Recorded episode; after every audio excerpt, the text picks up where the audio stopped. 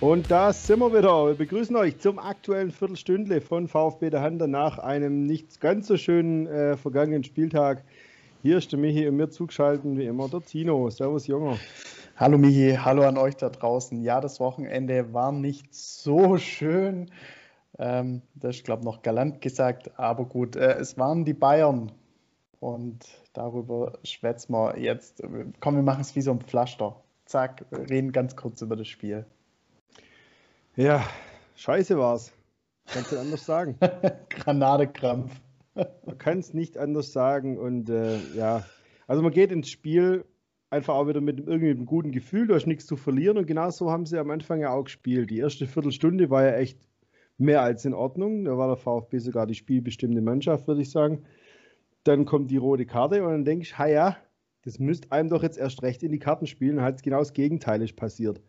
Ja, und dann kommt jetzt wieder, oh, man hat die Bayern gereizt, mach sie nicht wütend. Dann, ja, wenn man aber dann da halt einfach das Abwehr, Abwehrverhalten und das Verteidigen komplett vergisst und dann Lewandowski allein stehen lässt mit fünf Meter Radius um ihn rum, dann ist halt dann doch wieder, wie so oft und wie ich es, glaube ich, letzte Woche gesagt habe oder auch am Samstag, dass man dann in so ein Muster verfällt, was leider den meisten Mannschaften oder vielen zumindest Jahr für Jahr passiert. Kaum spielt man gegen dieses Pack macht man Fehler, die man sonst nicht macht ähm, und liefert einfach so eine teilweise schlechteste Saisonleistung ab, egal wie gut die Bayern sein mögen, aber solche Tore zum Teil kannst du einfach nicht kriegen und kriegst du auch gegen andere Vereine nicht. Aber da scheißt man sich dann dermaßen ein und es war deswegen, dann war es halt wieder irgendwie wie immer und zweite Halbzeit, naja gut, haben wir es halt irgendwie rumgebracht. So, das ist mein Pflaster. Ja, Bruder, da, da, da lässt sich äh, gar nicht so viel hinzufügen. Es ist krass, was mit normalen Bundesligaspielern äh, passiert, die eigentlich ganz gut drauf sind, wenn sie gegen die Bayern spielen.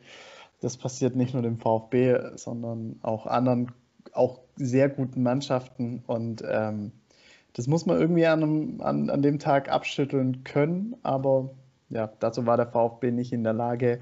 Hoffentlich ähm, bald wieder anders auf dem grünen Parkett unser VfB unterwegs. Was natürlich doppelt schwer war, München. Das war dazu noch die Verletzung von Silas Wamangituka, Kreuzbandriss, sechs bis acht Monate.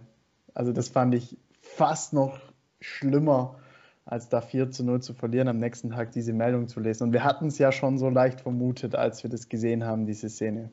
Ja, das siehst du auch voll. Er tappt auf und das Knie knickt so ein bisschen, glaube ich, nach außen weg und es sah schon ganz, ganz übel aus.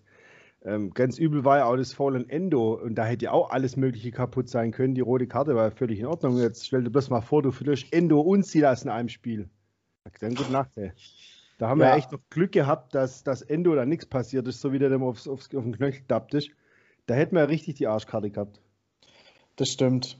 Aber wie gesagt, immerhin ja, er kommt durch, Silas leider nicht. Du hast schon gesagt, der große Vorteil äh, daran ist wahrscheinlich, dass ihn uns im Sommer niemand abkauft. Ähm, wer ersetzt ihn aber jetzt erstmal bis zum Sommer? Das ist ja die große Frage. Gonzales wieder fit, kam auch gegen München rein, ähm, hat jetzt auch gegen Würzburg im Testspiel unter der Woche getroffen. Auch gut. Also der scheint auf einem guten Weg zu sein. Hoffentlich hält der wenigstens mal länger durch. Ja, der hat seine Verletzungen jetzt eigentlich rum für das Jahr. Hoffen wir es mal. Ich finde eigentlich äh, kann nur Gonzales die einzige Alternative sein, weil es passt so einigermaßen zumindest. Er ist zwar ein Linkfuß, aber er kann die Position trotzdem spielen, hat er zum Teil auch schon links. Und der Rest von der Stammformation der letzten Wochen hat ja bis auf letzte Woche im Prinzip so gut gespielt, da kannst du ja eigentlich also ich würde da nichts ändern am Grundsystem. Durch Castro zentral, links Sosa, meinetwegen noch Förster irgendwo dazwischen. Der Endo, Mangala muss sowieso ersetzen. Und jetzt das System komplett zu ändern, deswegen fände ich gefährlich, sondern ich würde es so genau so lassen und eins zu eins einfach Gonzales über rechts kommen lassen. Vielleicht kann er also ein bisschen zur Mitte ziehen und dann mit seinem starken Linken abziehen. Oder auch mal, keine Ahnung, macht dann vielleicht mal so ein bisschen Rotation mit Sosa, Meinst du quasi den eigenen Robben machen? Nein, das habe ich mir verkniffen, das zu sagen. Ich, ich habe doch nichts hab gegen Gonzales, ich wollte noch nicht beleidigen, Gottes Willen, so. im Gegenteil. nee, nee aber gespannt, ansonsten, ja, ja das denke ich wäre das Sinnvollste. Gut, das, mal gucken, ob Trainer das auch so sieht.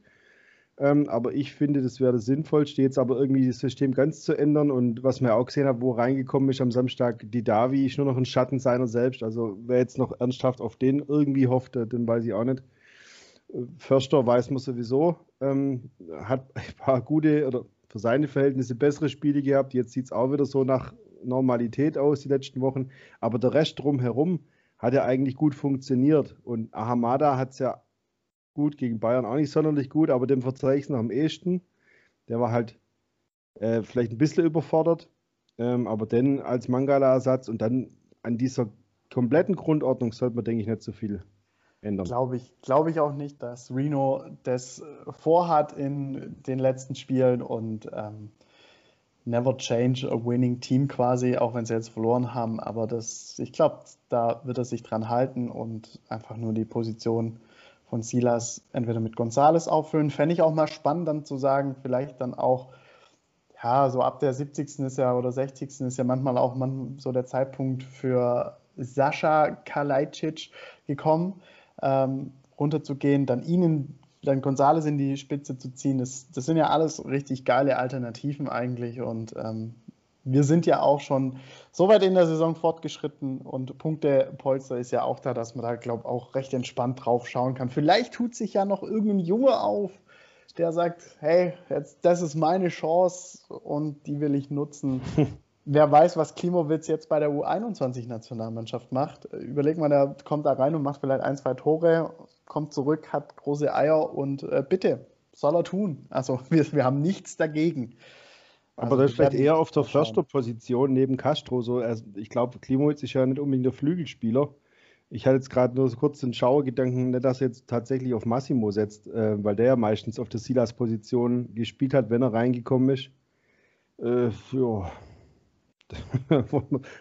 Lassen wir mal so stehen, ne? Lassen wir mal lieber mal. ja. Da müsste ja. schon ein gewaltiger Schlag oder Sprung tun. Und apropos Gonzales, ich mache mal so eine kleine Überleitung in Richtung unserem nächsten Thema. Kann der VfB eventuell im Sommer die ganz großen Millionen scheffeln? Was, also wir hatten es ja schon mal, den einen oder anderen müssten wir wahrscheinlich ziehen lassen, alle zusammen nicht. Und jetzt geht es so langsam los, so, ja, acht Spieltage vor Saisonende, da melden sich dann schon ganz große Namen. Also gerade bei Gonzales, die suchen, also da sucht eine Mannschaft aus London namens Tottenham Hotspur einen Bale-Ersatz und wäre vermutlich in Stuttgart eventuell fündig. Ja, was, was verlangen wir denn da so grob? Ja, schwierig, zumal er diese Saison wirklich auch sehr viel verletzt war. Wer hätte durchgespielt, hätte, hätte man wahrscheinlich eine höhere Summe ausrufen können, aber ich denke, 20 Millionen können ja, sich jetzt keiner beschweren. Aufwärts. Der Vertrag ist ja eigentlich eher längerfristig gedacht. Und da ja. gibt es dann noch einen natürlich, der Begehren weckt. Ich habe es gerade schon, schon erwähnt. Ähm, Sascha Kalajdzic, 25 Millionen hat der VfB irgendwie aufgerufen, eventuell so intern. Und da ist eine alte Dame dran. Und nein, nicht die aus Berlin, sondern die aus Turin. Eventuell. Also, puh, wann gab es das letzte Mal, dass so viele Leute, so viele große Mannschaften mal angeklopft haben? Es war noch zu Zeiten von Sammy Kidira. Ja, klar muss man abwarten, was im Endeffekt auch dran ist äh, an solchen Gerüchten. Kalajdzic hat jetzt überragende letzte Wochen gehabt, aber er hat auch eine Phase in der Saison gehabt, wo man nicht viel von ihm gehört und gesehen hat. Kann man auch sagen, was wäre, wenn gewesen, hätte sich Gonzales nicht verletzt. Von daher, ja, ja. klar, die Interessenten kommen, das ist klar. Und hoffentlich, äh, ich glaube, Mislintat hat es ja auch vor, wirklich nur an Top-Clubs zu verkaufen. Gut. Ich hab, was zählt da alles dazu? Das sind halt schon die Großen, ne? Ja, ja, schon. Die Frage ist, was, ob, wenn er sich daran hält, damit kann auch jeder leben, denke ich. Wenn jetzt halt äh, jemand zu RB Leipzig geht, ist natürlich die Begeisterung nicht so groß, Bayern sowieso nicht. Wenn jetzt jemand zu einem Top-Club geht, wie auch Kedira damals, da sagt ja keiner was. Ähm, man muss halt wirklich nur aufpassen. Gut, Silas mag jetzt safe sein, aber du weißt ja auch nicht, wie er zurückkommt aus der Verletzung. Beim Kreuzbandriss weiß man das nie. Ob es, wir wünschen es ihm um Gottes Willen, aber man weiß ja nie, ob der Spieler danach wirklich eins zu eins wieder so ist, wie er vorher war, hat man auch schon alles gesehen. Ja, und dann brauchst du jetzt halt verschiedene Pläne in der Tasche für verschiedene Szenarien. Da vertrauen wir einfach mal auf den Herrn Mislintat, dass das auch, dass die auch schon in der Tasche liegen. Ja, sollte uns der und der verlassen, könnten wir uns um den und den bemühen oder halt mögliche Alternativen. Ja. Das Gefühl auf jeden Fall ein langer so. Sommer. Ja, ich Gefühl auch. Irgendwie, ja. dass, dass er das irgendwie dann auch gut kompensieren kann und er hat ja schon einige Vorgriffe auch, auch schon gemacht, teilweise, wo er dann sagt, gerade so ein Ahamada oder so ganz jung geholt und man sieht das Potenzial. Also, wie ist denn der Junge bitte in drei Jahren, wenn das also so weitergeht? Ja, wir werden sehen. Ähm, es wird auf jeden Fall die ein oder andere Million auf das Konto an der Mercedesstraße oder bei der Mercedes-Benz-Bank äh, eingehen, definitiv wir können nicht alle halten, glaube ich. Ja, und hoffen ja. mal, dass sie sinnvoll investiert werden und halt auch nicht nur in Perspektivspieler, weil wenn du jetzt zwei, drei, höchstens wäre schon viel Stammkräfte, absolute Stammkräfte verlierst, kannst du natürlich nicht nur mit 18-jährigen Talenten kommen und in der Hoffnung, dass einer wieder so durchstartet. Also dann muss schon auch ein bisschen was Gestandenes halbwegs dabei sein, weil sonst hat man eben ganz schnell auch wieder das Problem, wenn es dann nicht so läuft, kennen wir ja, ne? Eben. So, normalerweise wären wir jetzt an dem Zeitpunkt, über das nächste Spiel zu reden. Jetzt haben wir ja eine Länderspielpause.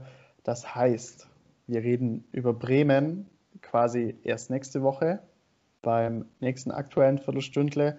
Wir nehmen uns jetzt aber die Zeit, trotzdem Bremen ein bisschen einzubinden und über die restliche Saison äh, voll. Es sind noch acht Spiele zu gehen.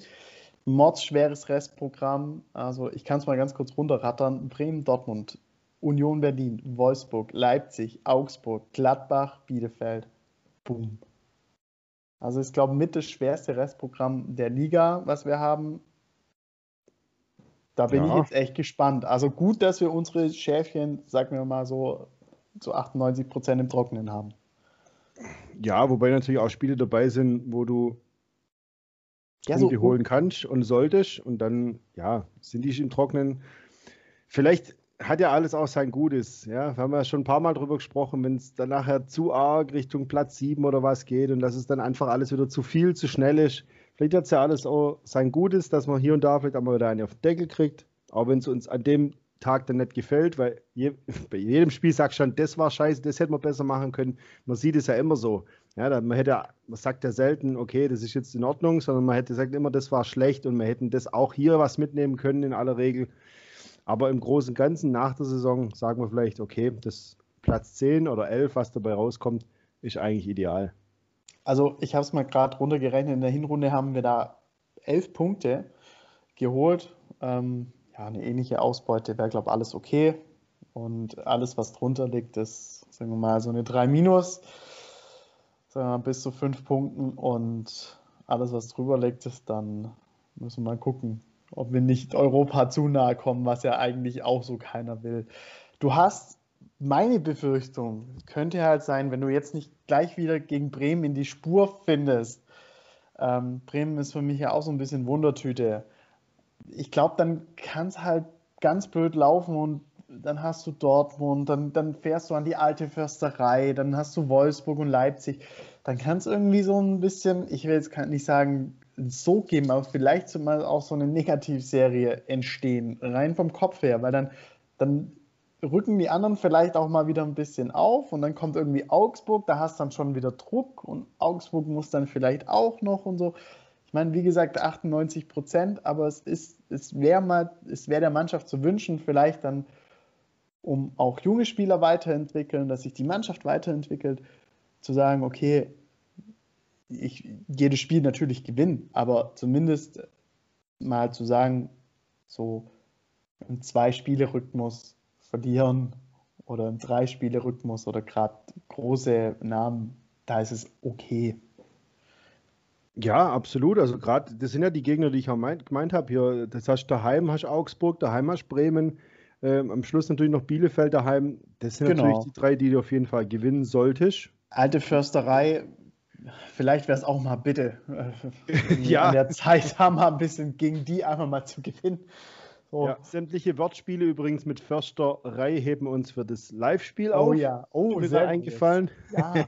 und, ja. Äh, und gut, dann hast du natürlich noch so Wundertüten wie Gladbach und Dortmund. Ja, Weil weißt du bei auch. denen weiß ich ja gar nie, was, was los ist. Da ist ja alles möglich. Kann sein, ja. du haust die aus dem Stadion, kann sein, die hauen die aus dem Stadion, es passiert gar nichts. Ist alles möglich bei denen. eben, wir sind gespannt, was die restliche Saison vollbringt. Es ist von Katastrophe bis Wahnsinn. Alles dabei. Hören tut ihr das immer live bei uns, das nächste Spiel. Wir nehmen es schon mal vorneweg. Dann gegen Bremen am Ostersonntag, 15.25 Uhr, wieder live auf YouTube. Äh, ohne mich, aber mit Stargast dafür. So seid sieht's aus. Seid gespannt. Bis dahin noch äh, schöne Ostertage dann, schöne Woche. Bleibt auf jeden Fall gesund. Und Michi, wie immer, Du darfst. Ja, das mit der Eierversuche verschieben wir auf nächste Woche, weil eine Sendung haben wir noch davor. Deswegen schöne Woche, schönes, ruhiges Wochenende ohne VfB. Bis zum nächsten Mal.